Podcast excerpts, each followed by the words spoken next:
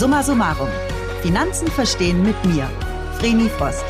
Unterstützt von der Deutschen Vermögensberatung.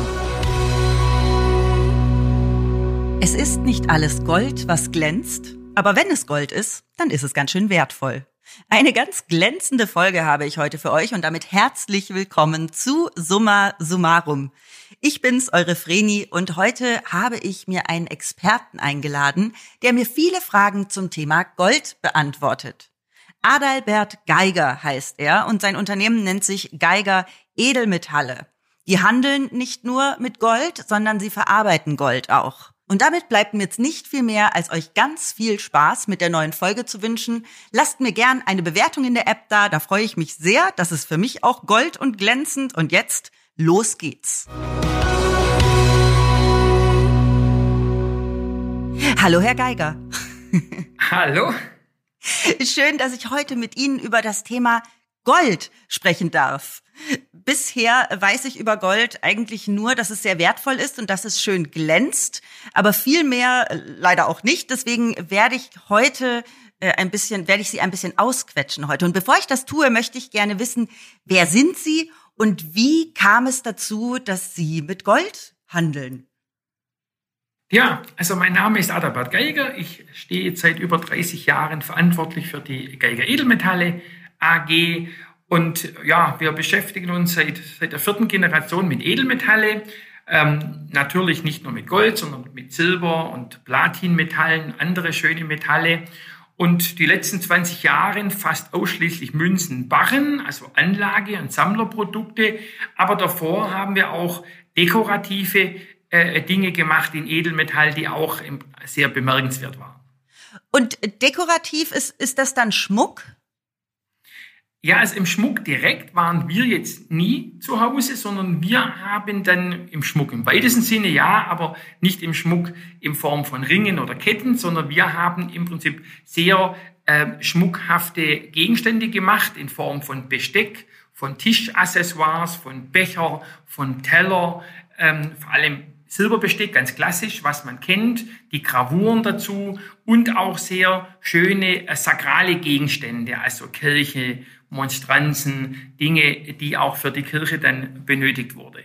So, das Silberbesteck ist immer das, was zu Hause rumliegt und nie zum Einsatz kommt, weil alle immer ja. zu Hause sind, es zu putzen, ne? Naja, ich sag mal so, Silberbesteck war ja früher mal ganz wichtig. Das heißt, frü früher gehörte noch vor 30, 40, 50 Jahren gehörte einfach das Silberbesteck mit den Initialen graviert. Das gehörte einfach zur guten Startausstattung von jedem, äh, von jedem, von jeder Ehe. Heute ist, sind ganz andere Dinge wichtig wie ein Silberbesteck. Ja, leider aus der Mode gekommen, aber ein klein wenig zu Unrecht.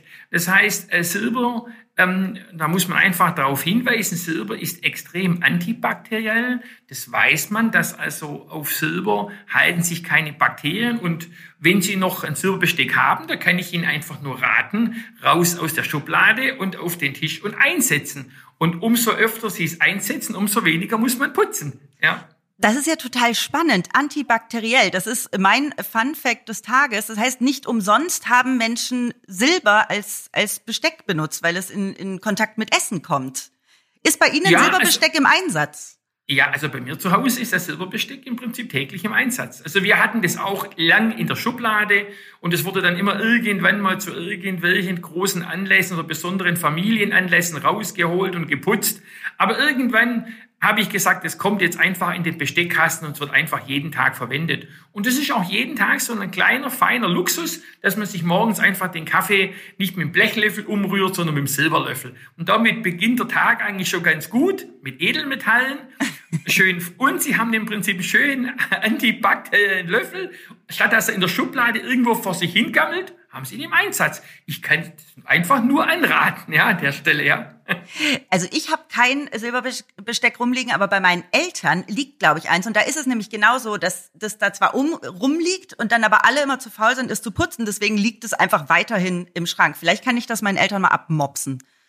Ja, also ich kann, kann, die, kann sie da nur animieren versuchen Sie das von Ihren Eltern zu bekommen. Äh, sie kriegen für ganz kleines Geld in jedem Haushaltswarenladen ein Silberputzmittel, dann einmal schön durchgeputzt. Das ist eine nette Aktion, das macht auch Spaß, wenn der Silberglanz dann wieder richtig zum Vorschein kommt und er mhm. kommt zum Vorschein. Ja, das glaube ja, ich. Gibt's, So, und dann im Prinzip einfach auf den Tisch und täglich einsetzen. Und jeden Tag haben Sie schon den schönen Einstieg ins Edelmetall. Das heißt, wenn Sie morgen mit dem, morgens mit dem Silberlöffel frühstücken und abends mit einem, mit einem schönen Besteck dann Ihr Abendbrot zubereiten, dann fehlt doch nur noch ein klein wenig das Gold, um im Prinzip auch sich abzusichern gegen alle Risiken, die man vielleicht sonst noch haben könnte. Ja, da bin ich gespannt, äh, Herr Geiger. Das werden Sie mir heute auch noch äh, berichten. Mich interessiert, wie ist es denn eigentlich beim Handel und bei der Herstellung von Gold? Gibt es da gesetzliche Bestimmungen oder kann da jeder ran? Ja, also äh, ich möchte einfach vielleicht ein klein wenig vorne anfangen. Das heißt, wenn Sie mit Edelmetalle starten, dann gibt es ja immer zwei Quellen, aus denen Edelmetallen kommt. Das eine ähm, sind die Bergwerke, ähm, das andere sind äh, die Recyclingmaterialien, die irgendwann irgendwas anderes waren, vielleicht mal Schmuck, vielleicht mal irgendwo Gold in einem technischen Teil als Kontaktstelle oder wie auch immer. Das sind die zwei Quellen, aus denen der Edelmetallmarkt gespeist wird. Grundsätzlich gibt es eine Vielzahl an Gesetze und Verordnungen, ähm, es wäre wirklich ein tagesfüllendes Programm, das, zu, das aufzuzählen. Aber ich will es vielleicht mal so sagen. Ganz, ganz wichtig ist in der Edelmetallbranche Transparenz. Das heißt, es gibt in Deutschland und in der Schweiz gibt es fünf, sechs große äh, Raffinerien, Scheideanstalten, Refineriebetriebe, die ähm, sind bekannt, die kennt man, die sind äh, über Jahrzehnte oder noch länger am Markt, erfüllen diese ganzen Anforderungen, wenn Material aus Minen kommt, dass diese Länder, dass die Minengesellschaften nach dem Standard arbeiten, der vorgegeben ist vom Gesetzgeber, dass Refining-Material dann auch so recycelt wird, wie es sein muss, dass keine unschönen Chemikalien irgendwo in Abwässer landen oder in Bächen und Flüssen landen und auch, dass kein Material aus Minen kommt, wo, ich sag mal, irgendwelche Kinder oder wie auch immer arbeiten.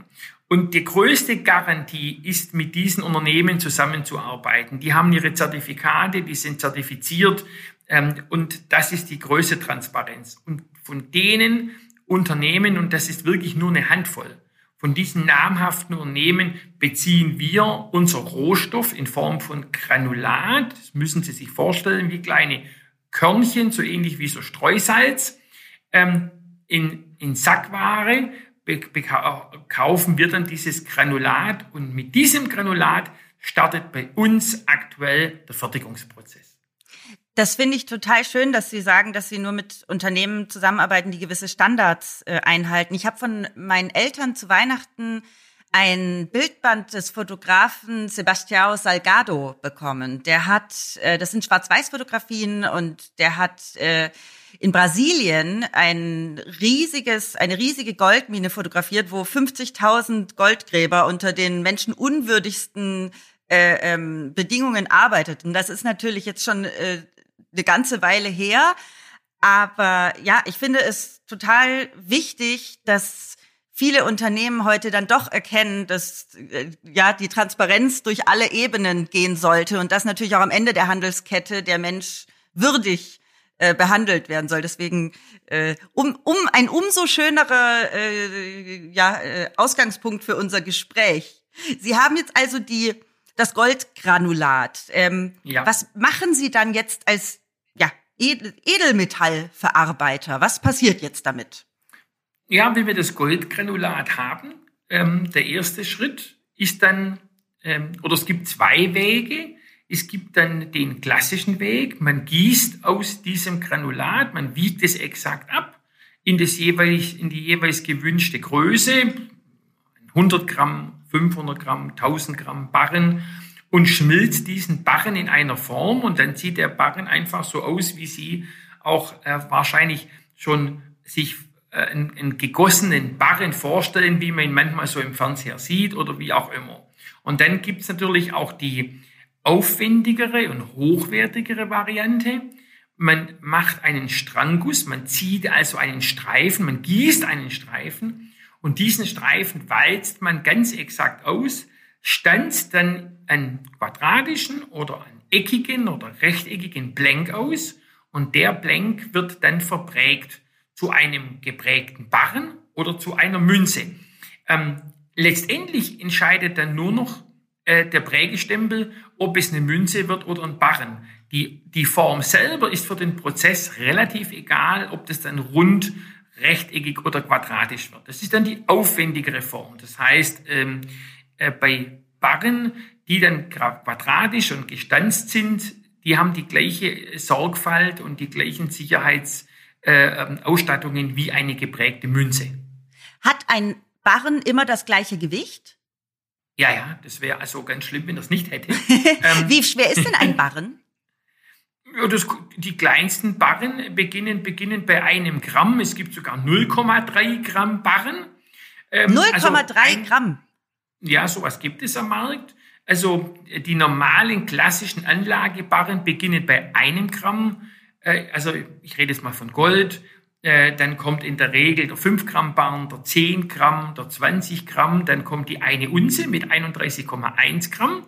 Die äh, hat ein etwas ähm, seltsames Grammmaß, aber das kommt dann aus dem Englischen, die One Ounce. Ähm, dann kommt der äh, 50 Gramm Barren, ähm, ähm, sehr schönes Maß. Dann kommt der 100 Gramm Barren, 250 Gramm, 500 Gramm, 1000 Gramm. Und dann sind wir bei den geprägten, gestanzten und geprägten Barren am Ende. Und bei den gegossenen geht es dann hoch bis zum 400 Unser. Das sind dann also die Barren mit äh, circa 12,5 Kilo. Das wow. sind die Barren, die Sie immer dann sehen, wenn immer James Bond irgendwelche Barren oder Goldfinger irgendwelche Barren umlädt, dann kommen die immer zum Vorschein. Ja. Das heißt, lagern, lagern bei Ihnen im Unternehmen ganz viele Goldbarren hinter sehr schweren Türen? Ja, also ich muss mich natürlich immer ein bisschen zurückhalten, es geht auch um Sicherheit, aber Sie hören mich jetzt nicht Nein sagen. Ja. Hm? Ist denn eigentlich, äh, jetzt höre ich hier so ganz viele verschiedene Gewichte, ist Gold denn gut zu verarbeiten? Also Gold ist von der Verarbeitung her ein sehr, sehr schönes Metall. Es lässt sich ganz, ganz dünn walzen. Es lässt sich ganz dünn hämmern. Ich sage das Stichwort Blattgold zur Vergoldung von, von Kirchen, von Schlössern, wie auch immer. Lässt sich zu ganz dünnem Draht verarbeiten, auch ganz wichtig als Elektroleiter. Also es wird ja auch Edelmetall, wird ja auch in Größenordnungen für industrielle Zwecke verarbeitet. Also man muss sich davon verabschieden, gedanklich, dass Edelmetall immer nur in Barren oder Münzen in irgendeinem Tresor landet. Also es gibt einfach Anwendungen. Wir haben vorher kurz über ähm, die äh, Antibakterialität von Silber geredet. Vielleicht noch doch eine kleine Anmerkung. Nichts hat eine höhere Reflexion wie Silber. Ein Spiegel ist nichts anderes wie eine Glasscheibe mit einer ganz hauchdünnen Silber gedampften, aufgedampften Silberschicht auf der Rückseite. Ah. Und so ist es im Prinzip bei, äh, bei Gold genauso. Gold hat also auch viele Anwendungen, auch in der Medizin. Ähm, ganz simpel, was vielleicht auch so ein klein wenig aus der Mode kommt, ist der klassische Goldzahn, ja, den man dann viel hatte. Heute möchte man ja vielleicht eher nicht mehr so das äh, sichtbar haben. Es gab auch mal Zeiten, da war das ganz schick, ganz viele. Ja, ich glaube, haben. so im, im äh, Gangster-Rap ist das immer noch ganz schick. ja, also wie gesagt, also Gold hat sehr, sehr viele Anwendungen, wird also in der Medizin äh, noch sehr viel verwendet, in der Industrie. Also Gold äh, wird nicht nur für Anlagezwecke verwendet, sondern geht natürlich auch in die Halbzeugfertigung und für industrielle Anwendungen wird Gold im Prinzip in Größenordnung gebraucht, ja. Ist nicht sogar auch in meinem Smartphone Gold mit drin? Ja, ja. Also Sie können davon ausgehen, äh, dass Sie in jedem Smartphone, sage ich mal, circa einen Zehntel Gramm Gold im Prinzip haben an den Kontaktpunkten und und und. So wie man auch sagt, dass in jedem modernen Auto mindestens eine Unze Silber verbaut wird. Das ist ja spannend. Ich habe hier zu Hause, ich habe mir letztens ein Bild gekauft von einem meiner liebsten Berliner Künstler, das ist moderne Kunst und der Hintergrund von dem Bild ist auch Blattgold, war ich ganz ganz überrascht, aber es leuchtet auch sehr schön, wenn, vor allem wenn die Sonne drauf fällt. Ja, Gold hat natürlich einen schönen Glanz, hat eine schöne Ausstrahlung und es reflektiert natürlich wunderbar im Prinzip auch das Licht. Also es gibt dem Ganzen ganz überall, wo sie Gold mitverarbeiten.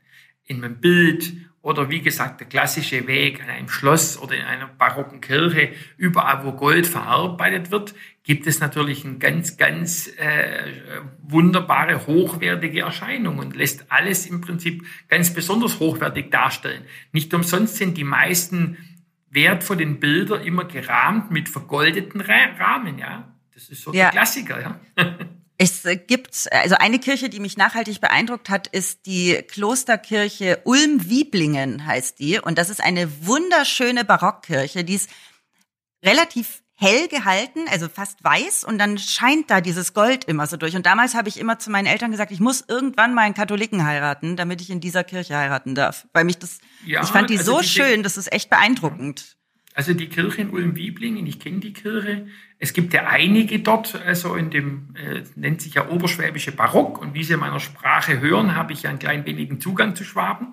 ähm, ähm, also da gibt es einige. Und ähm, Barock, so eine ganz kleine Anmerkung, Barock war ja im weitesten Sinne so ein klein wenig die Erfindung der katholischen Kirche. Ähm, ja.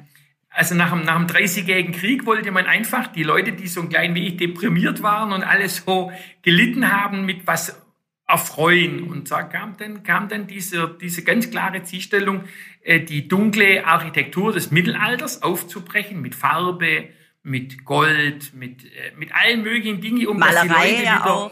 Mit besonders viel Malerei, ähm, einfach um, dass die Leute wieder ein klein wenig Freude ins Leben bekommen. Das heißt also, man hat also Gold und dazu natürlich die Farben und helle Kirchen mit viel Licht, mit viel Fenster ähm, äh, äh, so gestaltet, um einfach auch Edelmetall einfach zu verwenden, um, um Freude den Leuten, ein bisschen Glanz wieder in die traurigen Gesichter zu zaubern. Ja. Ob es ja nicht immer funktioniert hat, weiß ich nicht. Aber ich sag mal so, der Versuch schon mal ist das schon mal ganz interessant. Oder nicht? Ich finde auch, das ist auch sehr löblich. Also ich äh, freue mich auch immer, wenn ich hier mein äh, Gold, mein äh, äh Blattgold-Bild äh, ansehe. Und ja, also hier ist es nicht sehr traurig bei mir zu Hause, aber trotzdem heitert mich das immer auf. Ähm, zurück zu Ihrem Unternehmen. Äh, ich habe jetzt schon herausgehört, dass Sie sehr transparent arbeiten. Gibt es sonst irgendwas, was Sie jetzt als Handelshaus besonders macht, äh, was noch heraussticht, was wir herausheben sollten? Ja, ich sage das mal so, wir sind ja kein reines Handelshaus. Es gibt ja reine Handelshäuser, ja, aber ähm, ich sag, ich mache das immer, ich vergleiche das immer so, so wie beim Eisberg. Das Handelshaus ist bei uns, ich sag mal so, die, die, die kleine Spitze, die oben rausguckt, wie beim Eisberg. Der größte Teil, der meistens unter Wasser ist, den man nicht so sieht, ist bei uns ja die Fertigung. Das heißt, wir sind von Haus aus eigentlich genau genommen eine Produktionsstätte mit einem Verkauf. Wenn ich das so ein klein wenig provozieren darf. Ähm, unsere Stärke liegt einfach in der Fertigungskompetenz. Das heißt, ähm, bei klassischen Handelshäusern ähm, wird ja Ware von einer Fertigungsstätte im Prinzip verarbeitet. Meistens geht es dann noch über einen Großhändler oder über einen Distributor oder über einen regionalen Händler. Und nicht selten ähm, sind, dann, sind dann manchmal drei Stufen, vier Stufen liegen zwischen der Produktion und dem Verkauf, bis der Endkunde sein Produkt in die Hand nimmt. Ähm, bei uns gibt es einen Großteil der Produkte. Wir haben natürlich auch den ein oder andere Sammlerware im Programm, ja. Was ist Sammlerware? Das sind dann Goldmünzen? Ja, es sind dann Goldmünzen, also ganz normale Münzen, die auf der Welt gehandelt werden. Der bekannteste ist der Krüger Rand, den die meisten Leute kennen. Ähm, da gibt's ja dann auch der amerikanischen American Eagle oder Wiener Philharmoniker oder äh, Dinge, die in Amerika hergestellt werden oder in Österreich dann in dem Fall. Der äh, Krüger Rand kommt ja aus Südafrika. Aber neben dieser klassischen weltweit gehandelten Ware ähm, ist ja unsere, unsere Stärke die Produkte, die bei uns hier im Werk Espenhain bei Leipzig hergestellt werden. Und das ist natürlich das, was wir auch auf dem Fokus haben.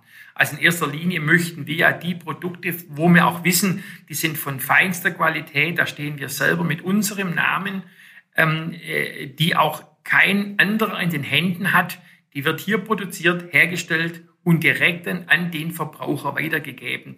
Das, sind das ist natürlich unsere Stärke und da unterscheiden wir uns von jedem anderen Edelmetallhändler in Anführungszeichen. Und jemand, der jetzt bei Ihnen das Gold fertigt, ist das dann äh, zwangsläufig ein Goldschmied oder dürfen das auch andere Leute machen? Ja, also wir haben ähm, Goldschmiedemeister im Haus, wir haben Graveurmeister im Haus. Ähm, ich sag mal so, das ist, wenn man so sehen will, im klassischen Sinne reine Metallverarbeitung.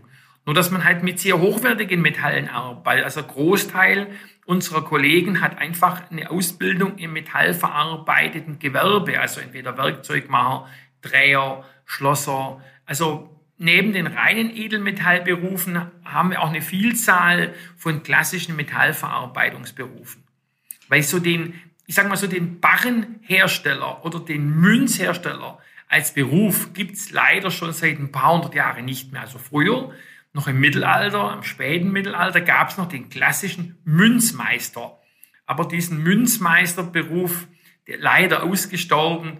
Das heißt, wir sind jetzt dort, uns fehlt so das ganz spezifische Berufsbild.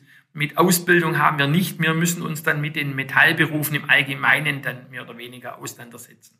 Und haben Sie da auch schon mal selber Hand angelegt? Haben Sie schon mal selbst einen Goldbarren gegossen? Ja, also ich selber komme aus der Fertigung. Ich bin also jetzt nicht, äh, ich decke nicht die kaufmännische Seite ab, sondern die produktive Seite. Ähm, wenn Sie mich fragen, welchen letzten Goldbarren in der Hand hatte, kann ich sagen, vor einer halben Stunde, ja. Ich kann sagen, ich hatte noch nie einen in der Hand. Sie haben wahrscheinlich täglich mehrere in der Hand. Wie schnell kühlt denn Gold ab, wenn man das gegossen hat?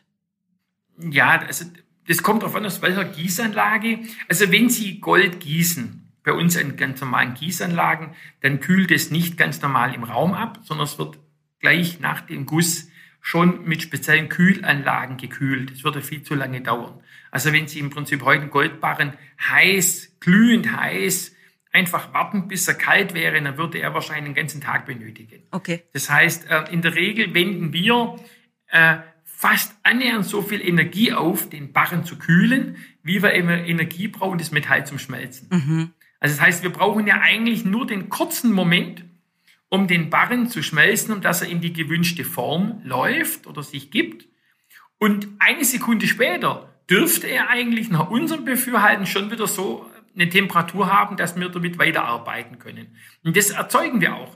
Das heißt, also nicht eine Sekunde später. Wie beim Bleigießen. wie, so ähnlich wie beim Bleigießen. Also der Barren, der Barren, den wir aus der Gießanlage wirklich entnehmen, mit ganz normalen, ich sag mal ganz normalen Arbeitshandschuhen, der war fünf Minuten zuvor noch flüssiges Gold. Ja, krass. Ja, ja. Und ich, ich als Konsument, äh, wo kaufe ich denn am besten Gold und wo sollte ich es aufbewahren?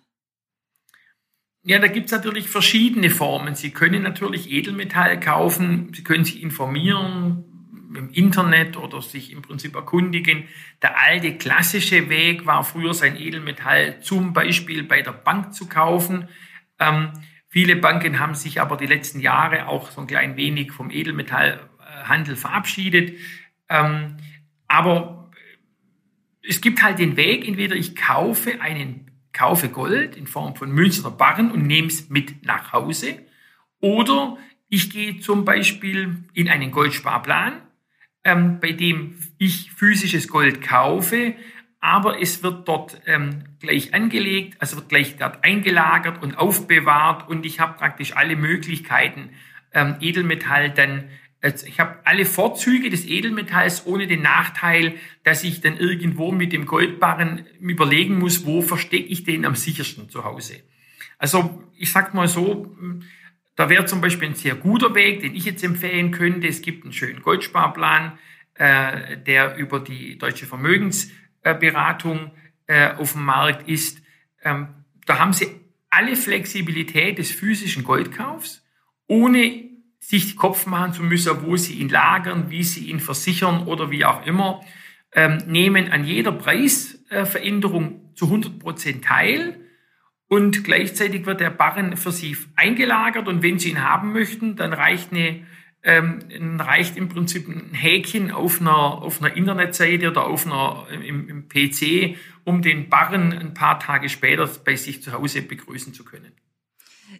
Ja, äh, das ist nämlich genau das Ding. Wenn ich mir jetzt hier Gold kaufen würde, wüsste ich jetzt nicht, ich schaue mich hier gerade mal um, ich sitze ja bei mir zu Hause im Wohnzimmer, wo ich den einlagern könnte. Ich hätte da jetzt nicht so die beste Idee. Deswegen, äh, für mich würde es, glaube ich, am besten sein, wenn das jemand für mich aufbewahrt. Jetzt haben Sie gerade schon gesagt, physisches Gold. Ich habe nämlich jetzt auch immer wieder in meiner Vorrecherche über Gold auf Papier gelesen. Was ist denn Gold auf Papier?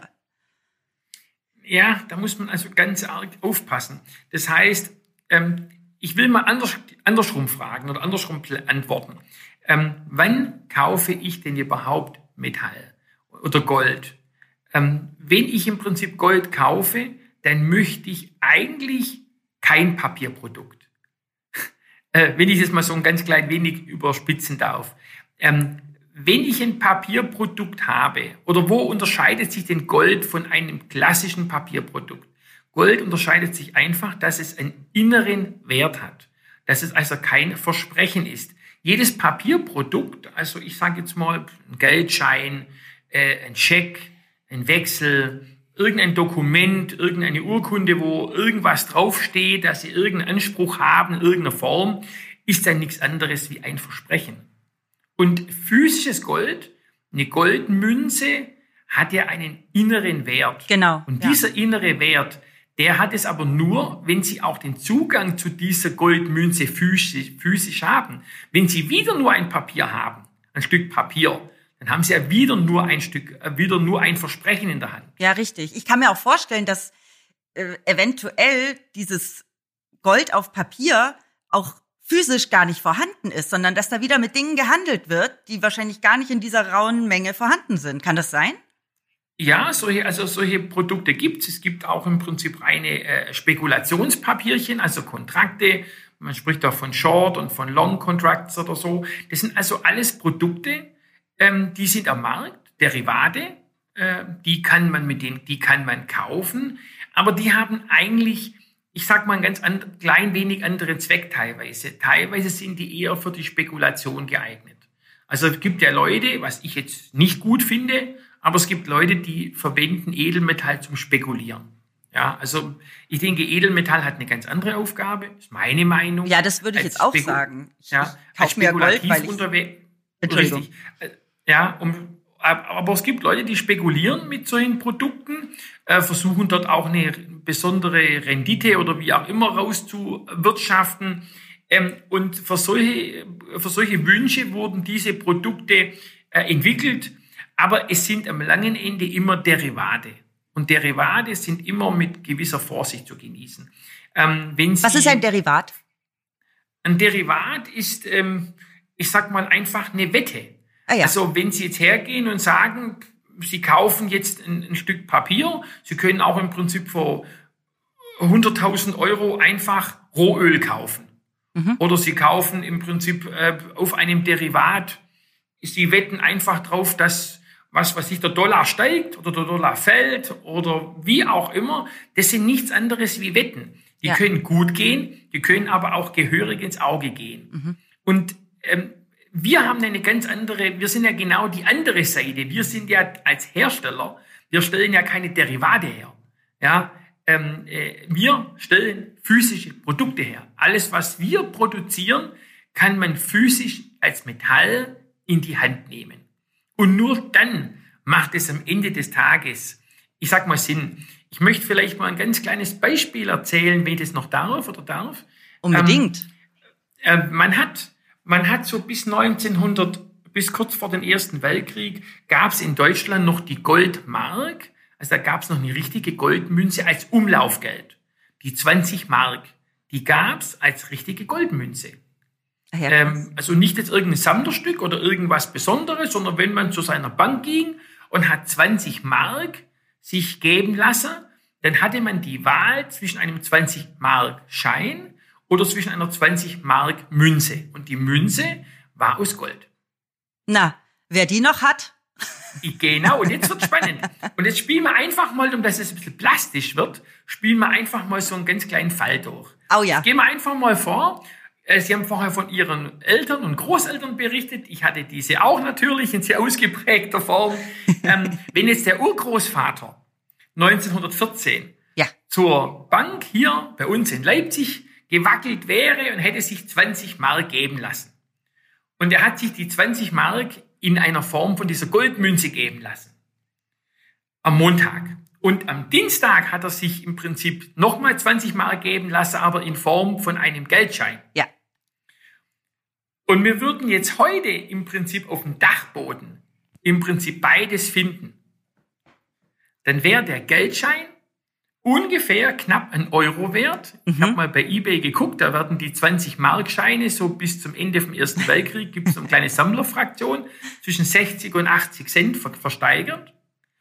Und wenn Sie jetzt im Prinzip diese wenn er die Goldmünze, die er montags gekauft hat, wenn Sie die im Prinzip noch haben oder finden auf dem Dachboden, dann müsste die heute knapp bei 400 Euro liegen. Irgendwie so. Also ich bin jetzt nicht auf dem letzten Preis. Ja, krass. Aber dann wird sie knapp. Und wo liegt der große Unterschied?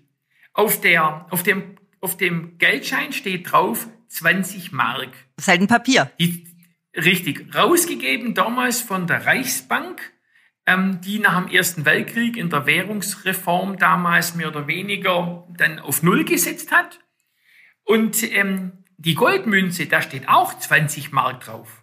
Aber eigentlich interessiert uns diese, dieser Stempel mit den 20 Mark relativ wenig. Genauso die ist hat es. im Prinzip, die hat einen definierten Goldgehalt. Ja. Und den Goldgehalt, den multipliziert man einfach mit der aktuellen Preisentwicklung und die ist da vor allem die Gold gekauft haben sehr erfreulich. Ähm, multipliziert man und da kommt ein Wert raus. Und das ist auch der große Unterschied. Das Papier ist ein Versprechen. Und ich habe mal nachgezählt. Die Goldmünze hat bislang sechs Währungen kommen und gehen sehr. Mhm. Und das hat der Gold, das hat die Goldmünze völlig kalt gelassen, aber total kalt. ja, ähm, der Geldschein war nach der ersten Geldentwertung eigentlich das, was er eigentlich immer war, nur noch Brennwert. Ja, ähm, aber ich sag's mal so, ähm, die Goldmünze und der Goldmünze ist auch die nächste, also ich bin jetzt kein im Prinzip Euro-Untergangsprophet oder der auch immer, aber sollte eine weitere Geldentwertung kommen, lässt auch diese Geldentwertung die Goldmünze weiter kalt. Mhm. Und das ist der ganz große Unterschied. Gold zum Spekulieren ist nicht mein Ding, würde ich auch davon abraten. Meins ist es nicht. Es gibt Leute, die tun's, aber ich mache es nicht. Ich finde es nicht gut. Gold ist im Prinzip eine Art Absicherung. Genau so, Das so heißt- sehe ich das ja auch. Also wenn ich Gold kaufe, will ich ja genau das Gegenteil von Spekulation, nämlich Äh, Sicherheit. richtig, richtig. Das heißt, wenn ich hergehe und mache mir Gedanken, wie baue ich meine äh, Vermögensstruktur auf, wie sichere ich mein Leben ab, äh, auch im Prinzip, wie sichere ich meine Rente ab oder wie auch immer. Dort ist, sind wir der Meinung, da gehört einfach ein nennenswerter Anteil in Gold im Prinzip rein. Wenn sich's preislich schön entwickelt, schön. Ähm, aber gar nicht das Hauptthema. Das Hauptthema, es soll einfach da sein. Wenn Genau. es ernst wird und wenn irgendwo eine Krise aufbricht und vielleicht die aktuelle Währung schwächelt, dann haben sie mit dem Gold immer eine feste Konstante. Und das hat Gold über Jahrtausende bewiesen. Also die, der, der Vergleich zwischen ähm, Gold und der Kaufkraft hat sich über Jahrtausende konstant weiterentwickelt. Das heißt, vielleicht ein ganz kleines Beispiel, noch vor 2000 Jahren oder schon vor 2000 Jahren hat man ungefähr für den Gegenwert von einer Unze Gold ähm, sich eine maßgeschneiderte Tunika im, im Römischen Reich anfertigen lassen. Mhm. Und heute bekommen sie von der Unze Gold immer noch problemlos einen maßgeschneiderten Anzug. Die Unze Gold waren 31,1 Gramm, ne? Genau, Ja. genau. Und, und da gibt's viele Parallelen, wo man sagen kann, Gold, man kann das mit Brot im Prinzip vergleichen, man kann es auch mit Autos vergleichen. Also ähm, äh, die parallele Kaufkraft, Edelmetall zu ganz normalen Wirtschaftsgütern, hat Gold über Jahrtausende bewiesen, dass es immer seinen Wert behält. Es ist sozusagen ein Krisenmetall. Es ist ein Krisenmetall und ist immer dann spannend, wenn, wenn dann irgendwo doch, ähm, ich sag mal, währungstechnisch Probleme entstehen. Ähm, und dann fängt natürlich an, Gold seine Bedeutung richtig zu bekommen. Deswegen ähm, ein Anteil Gold in die ganz normale Vermögensbeplanung ist auf jeden Fall ein richtiger Weg. Und wenn es dann in einem Tresor liegt, entweder im eigenen oder in einem Sammeltresor, wie, wie, bei, wie bei uns durch die ein oder anderen Goldsparpläne, auch dann ist es gut. Und wenn es ernst wird, dann hat man im Prinzip sein Gold, kann es sich geben lassen oder kann es dann in den aktuellen Wert drehen. Also in den aktuellen Euro-Wert oder in die aktuelle Währung dann drehen und hat immer seinen Werterhalt, hat, verliert nie was, hat also dann kein Problem. Also ja, das, das, ist hab echt spannend. ja. Ja. Ich habe die letzten Folgen ziemlich viel schon gelernt über über Anlagemethoden. Ich habe jetzt vor ich ich baue jetzt ja für mich gerade erst alles auf. Ich habe jetzt äh, vor zwei Wochen ein Depot eröffnet Äh, das ist das Erste, was ich jetzt mal gemacht habe. Das mit dem Gold finde ich auch spannend, weil ich das eben auch von meinen Eltern kenne. Die haben auch schon äh, mal Gold gekauft. Sie haben mir allerdings nicht verraten, wie viel. Vielleicht werde ich sie da nach der Folge jetzt auch noch mal löchern. Ähm, ich hatte leider nicht so viel Glück, dass äh, ich in meiner Familie noch einen 20 D-Mark äh, Goldmünze habe. Aber mir hat am Sonntag auf dem Flohmarkt ein älterer Herr ein DDR-Pfennig geschenkt. Ich vermute allerdings, dass der irgendwas wert ist. Aber immerhin. Ja, also DDR, aber DDR-Pfennig ist ganz bemerkenswert. Der DDR-Pfennig, der DDR-Pfennig ist ähm, aus Aluminium. Genau. Und bemerkenswerterweise ist der aus durch und durch aus Aluminium. Also wenn Sie ein 1-Cent-Stück in der Hand nehmen, dann dürfen Sie nicht im Prinzip denken, das 1-Cent-Stück wäre aus Kupfer. Ja, aber der ist ja auch ganz, äh, der ist ja auch ganz silber, ne? Ja, der ist komplett durch und durch aus Aluminium, sprich aus einem Metall. Und die, die Euro, der Euro-Cent hat eine ganz hauchdünne, ähm, ganz hauchdünne Kupferschicht mhm. und hat innen Stahlkern. Also ich sag mal so ein ganz klein wenig provokativ. Der, so, der Euro-Pfennig war eigentlich fast im Prinzip ehrlicher wie der 1 Cent, weil der, der, der DDR-Pfennig zeigt Aluminium und ist aus Aluminium. Der Cent zeigt aus Kupfer und ist aus Stahl. Ja. Hat einen Stahlkern. Also ist also, der DDR-Pfennig ehrlicher. Der DDR-Pfennig dürfte ein bisschen ehrlicher. Also, aber das sind, so ein ganz klein wenig darf man ja ein bisschen, ein bisschen Spaß machen. Natürlich. Aber es ist wirklich so, der, der, der DDR-Pfennig ist durch und durch aus Aluminium. Ja, ich habe mich auch echt gefreut. Der ist jetzt in meinem Geldbeutel und den gebe ich auch nicht her. Äh, wenn wir jetzt aber mal davon absehen, dass der DDR-Pfennig wohl eher wenig wert ist, wollte ich nochmal zurück zu den Goldbarren kommen. Der, der schwerste Goldbarren ist 12,5 Kilo circa, also man redet da von einem 400 Unzen Barren. Das sind diese Briquettes, ja. die man immer sieht in diesen, ich sag mal, wie gesagt, in den Filmen. Genau. Äh, oder auch manchmal, wenn Bilder kommen von der Deutschen Bundesbank, äh, von den Depots, ja. dort sind diese, äh, diese, diese, diese Goldbriquettes drin. Die sind aber, die haben aber für den, ich sag mal, für die meisten 99 Prozent der Anleger keine allzu große Bedeutung, weil er einfach zu unhandlich ist. Ähm, wenn ich ein 12,5 Kilo Briquet habe, das dürfte ja heute über eine halbe Million kosten oder oh, wow. bei einer halben Million liegen, äh, circa, äh, oder schon gar drüber, drüber, über eine halbe Million liegen. Ähm, ich sag mal so, äh, da habe ich ja immer das Problem, wenn ich, äh, der, der Teilbarkeit. Also die Frage ist ja immer, wenn ich natürlich über ein Vermögen, was weiß ich, von 10 Milliarden verfüge, dann, ja, dann ist mir das relativ egal dann ist relativ egal. Aber wenn ich sag mal beim normalen äh, äh, Otto Normalverbraucher, ähm, äh, ich denke, ähm, da sollte die Stückelung nicht zu klein sein, ja. Ähm, weil dann wird's dann wird's halt etwas teurer, weil dann schlagen natürlich die Herstellungskosten auf den Goldpreis. Und sie sollten nicht zu groß sein, um dass ich unflexibel werde. Dass man es wieder also abstoßen sag, kann auch. Also wenn genau, ich natürlich drei, also, drei habe statt einem, kann ich ja leichter auch wieder was abstoßen, weil was abschneiden vom Goldbarren wird halt auch schwierig. Nee, das geht nicht, das wäre schlecht. Aber ich sag mal so, ein Kilo Barren sind ja heute schon über 55.000 Euro. Wow. Das heißt, wenn Sie so ein Kilo Barren haben und Sie möchten mal 10.000 Euro, bräuchten Sie für irgendeinen Einkauf, ähm, dann haben Sie schon ein Problem. Dann gehe ich mit, ähm, der, mit einer Pfeile zu, zu, in den Supermarkt und hobel was ab. Nein, bitte nicht. Ich glaube nicht, dass die Supermarktverkäuferin dort glücklich wäre, wenn sie das täten.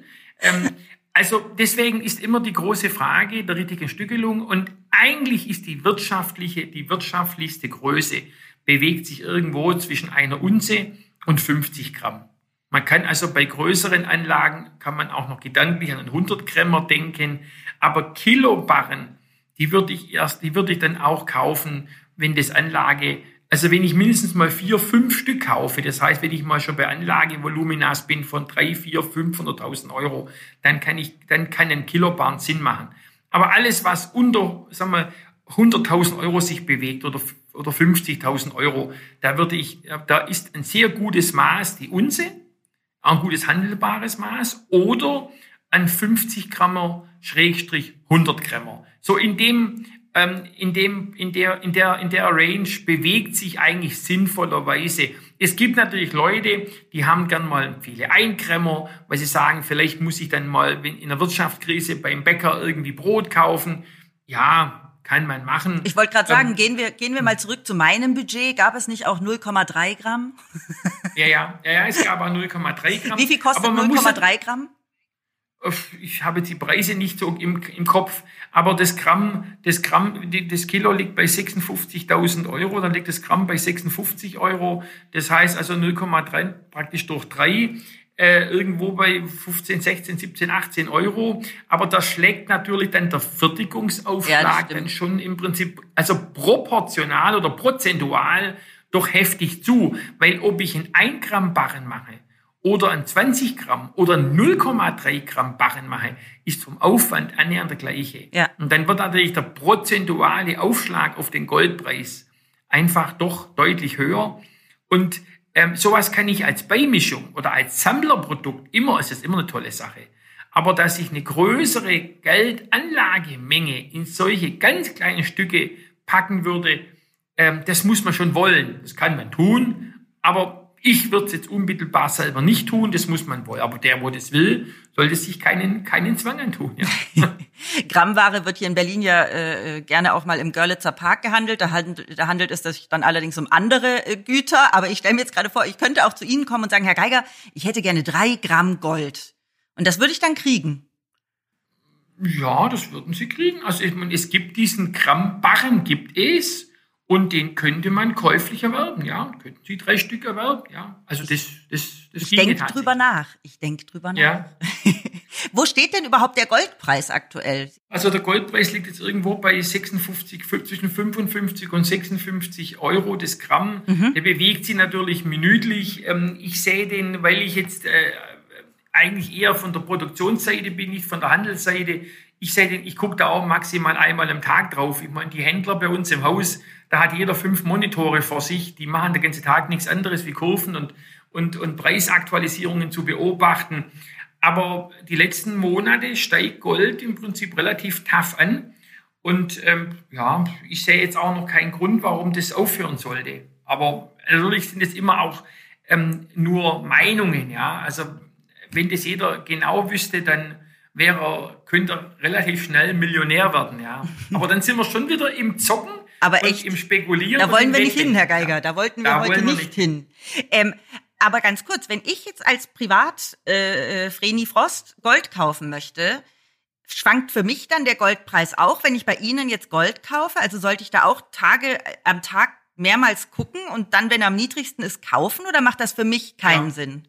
Ja, das, ähm, das können Sie nicht machen, aber es macht insofern natürlich keinen richtigen Sinn, weil ähm, Sie müssen erstmal wissen, Sie können ja nicht beobachten.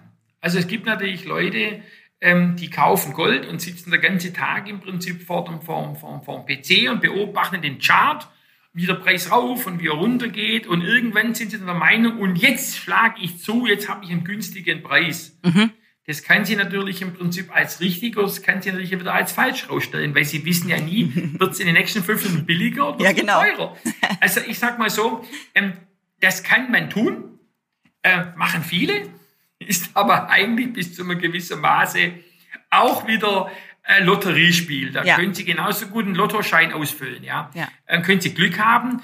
Also ich sag mal so, die, die beste Variante ist immer noch, ob das der ein oder andere Edelmetallkäufer gerne hört oder nicht, ist immer noch regelmäßig immer wieder ein gewisses Kontingent an Edelmetall kaufen. Mhm. Also wenn Sie jetzt heute hergehen und ähm, eigentlich müsste man einen Edelmetallkauf im Anlagebereich, müsste man als ein Teil einer gesamten Strategie sehen. Also wenn Sie heute hergehen, und das sage ich jetzt einfach als Edelmetallverarbeiter nicht, ich bin kein, bin kein Finanzmann, sondern reiner Produzent von Ausbildung her, ähm, wenn Sie heute hergehen und sagen, Sie überlegen sich mit Ihrem, zum Beispiel mit Ihrem Vermögensberater zusammen, wie sieht Ihre Vermögensstrategie aus? Wie wollen Sie im Prinzip Ihr Vermögen strukturieren? Wie möchten Ihre Altersvorsorge aufbauen, etc.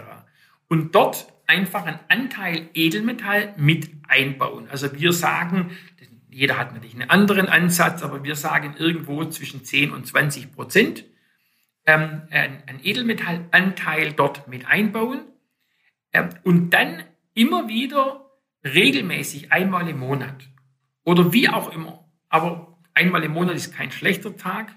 Einmal im Monat im Prinzip dieses Edelmetall kaufen. Und wenn Sie dann, und da gibt es auch Untersuchungen, Also wenn Sie sich dort einen Termin aussuchen und Goldsparpläne zum Beispiel haben schon einen fixen Termin, aber wenn Sie physisch kaufen, können Sie selber einen Termin aussuchen.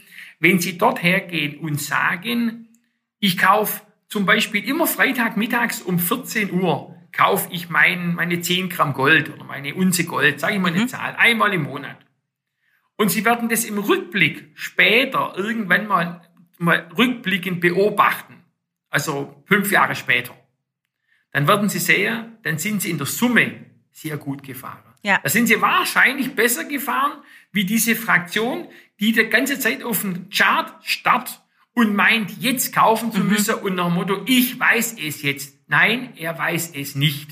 Ja, ich habe das, ich kann Ihnen sagen, ich habe das auch schon probiert und es hat nicht funktioniert. Ja, also Wahnsinn. die beste, ja. die beste Strategie ist sich selber zu sagen, also man muss andersrum anfangen. Man muss sagen, wie will ich mein Vermögen strukturieren? Wie viel Gold möchte ich dort drin haben? Und wenn Sie sagen, das wird so, strukturiere ich mein Vermögen, daraus hin resultiere ich, ich will zum Beispiel seine Zahl, 10% Gold da drin haben. Und jetzt bedeutet es auch wieder, aber das sind einfach nur Zahlen dahingeredet, ähm, das bedeutet auch wieder, das wären zum Beispiel 200 Euro im Monat, ist einmal eine Zahl. Und Sie sagen sich dann, und für 200 Euro im Monat kaufe ich einmal im Monat immer, was ich am ersten Tag des Monats um 16 Uhr oder wie auch immer. Sie werden dann fünf Jahre später, wenn Sie rückblicken gucken, sehen, dass Sie besser gefahren sind wie jeder, der auf der Lauer lag. Das ist ganz ja, spannend. Weil Sie haben dann Sie haben dann einen Mix mitgenommen. Sie haben ja, genau. einen höheren Preis mitgenommen, Sie haben einen niedrigeren Preis mitgenommen, Sie haben einfach einen Mix, aber der Mix, der nullt sich dann über die Strecke wieder aus und wenn der Goldpreis bislang, was er ja tat, auch langfristig steigt, dann haben sie den Mix immer in steigenden Preisen. Ja, dann haben sie immer im Prinzip, trotzdem sind sie am Aufwärtstrend dabei. Ja, und deswegen sind zum Beispiel gerade solche Goldsparpläne eigentlich ideal. Wer natürlich gerne im Prinzip ans, immer auf seinen Rechner startet, wer immer gern Charts beobachtet oder auf sein Smartphone, es gibt ja die tollsten Charts am Smartphone, wer das immer braucht, ähm, und Freude hat, soll es tun. Aber für die reine Anlageform macht es wenig Sinn. Ja, also das muss nur der tun, der das halt gern macht. Aber wer solide anlegen will, fährt in der Regel besser. Er macht eine fixe Anlagesumme und nimmt dann den Preis mit, der dann ansteht. Und der ist halt mal höher oder auch mal niedriger. Ja, das ist ganz spannend, weil es mit meinem, ich habe jetzt einen Fondssparplan und da läuft das genauso. Da habe ich eine gewisse Summe, die ich am Ende ansparen will, die ich aber nicht auf einmal ausgebe, obwohl sie vorhanden ist, sondern die ich auch gestückelt ja. immer jetzt äh, monatlich ja. kaufe. Ja, genau, es funktioniert nach demselben Prinzip. Herr Geiger, ich Das hab, hat sie nach wie vor am besten rausgestellt, ja. Hm. Ich habe heute unfassbar viel über Gold gelernt. Vielen, vielen Dank. Ähm, noch Ihr Tipp für alle Hörerinnen und Hörer, die jetzt auch denken, ich möchte Gold kaufen? Welche Tipps haben Sie?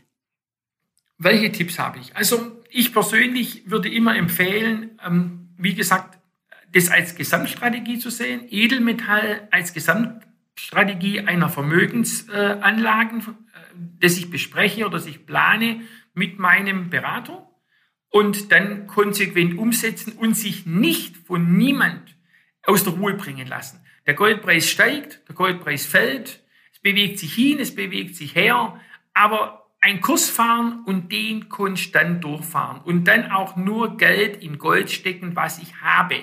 Also keine Kredite aufnehmen, keine Spekulationen machen, sondern einfach sagen, ich habe hier, ich zweige hier von meinem Vermögen jeden Monat einen Betrag X ab und wenn es 50 Euro sind, sind es 50 Euro, ja, und dann zu sagen, und die packe ich jeden Monat in das Metall und am langen Ende, fünf Jahre später, zehn Jahre später, 20 Jahre später, wird die Freude groß sein. Damit bin ich, davon bin ich ganz, ganz, ganz überzeugt. Vielen Dank, Herr Geiger. Meine Freude ist heute auch groß. Ich schicke ganz, ganz liebe Grüße nach Leipzig. Ja, Grüße zurück nach Berlin.